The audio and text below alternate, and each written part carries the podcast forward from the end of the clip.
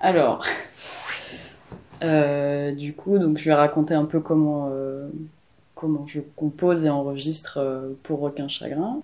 En fait, dès le matin, j'ai mon matériel à peu près en place. En buvant mon petit café, bah, j'écoute un peu des trucs sur YouTube, un peu au pif, ou pas, des fois ça dépend. Mais oui, c'est vrai que j'aime bien chercher des, des, groupes que je connais pas du tout sur YouTube et euh, j'écoute généralement vraiment très peu en fait. C'est vraiment pour me dire ah ouais le son est cool euh, je me je m'éveille un peu euh, les oreilles comme ça le matin en me disant ah ok. Du coup ça me donne un espèce de mood et une fois que voilà que j'ai envie de faire de la musique j'allume mon enregistreur cassette. Cet appareil est assez important pour moi parce que ça m'a permis de trouver un son qui me plaisait en fait et d'enregistrer de manière assez simple piste par piste et quand je, quand je fais ma piste de basse, j'ai euh, soit une boîte à rythme euh, qui ressemble un peu à une batterie, soit juste un clic pour me donner une indication de tempo. Et une fois que j'ai fini euh, ma basse, je prends la guitare, ainsi de suite. Alors il y a beaucoup d'erreurs parce que voilà, je peux pas trop recommencer, c'est un peu un peu compliqué pour ça. Disons que ça me laisse aussi une marge d'improvisation parce que des fois, euh, quand j'arrive au refrain, je sais plus trop ce que c'est. Alors euh, ça donne des, des trucs euh, parfois un peu horribles, mais des trucs un peu cool. Du coup, je passe les pistes sur mon ordi, je les recale parce que la bande de la cassette fait que ça bouge. Donc là aussi, il faut être un peu patient. J'arrive à une démo, disons, puis là-dessus, je, je fais du, du yaourt.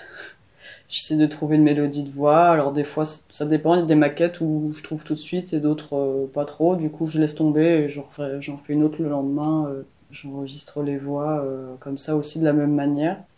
Et ouais, j'aime bien, j'aime bien être un peu seul chez moi, à, prendre, à perdre énormément de temps parce que parce que des fois je fais des trucs, je comprends pas pourquoi ça marche pas, mais en fait c'est très simple. J'ai dû oublier un bouton ou je sais pas quoi truc classique et euh, ça, en fait, ça, voilà, ça fait partie un peu du truc.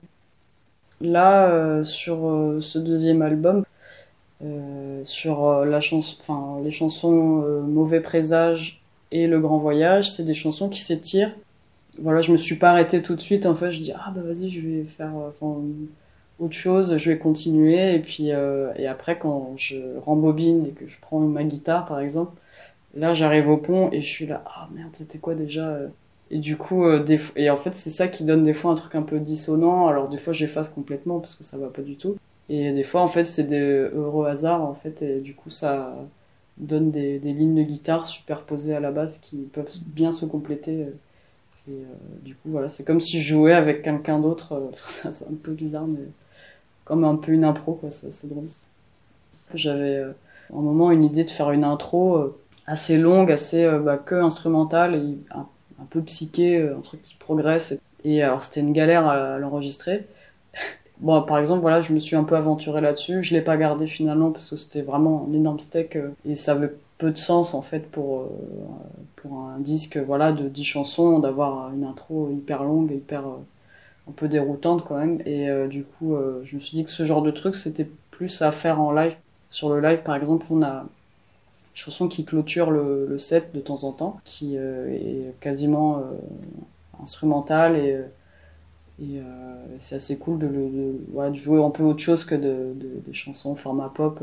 On essaie de varier aussi, c'est assez cool. De, puis de juste de jouer tous les quatre vraiment en formule live. Pour le disque, ouais, je, je, me réfère à des trucs plus plutôt pop classiques. Après, on verra pour la suite, mais pour l'instant, c'est comme ça.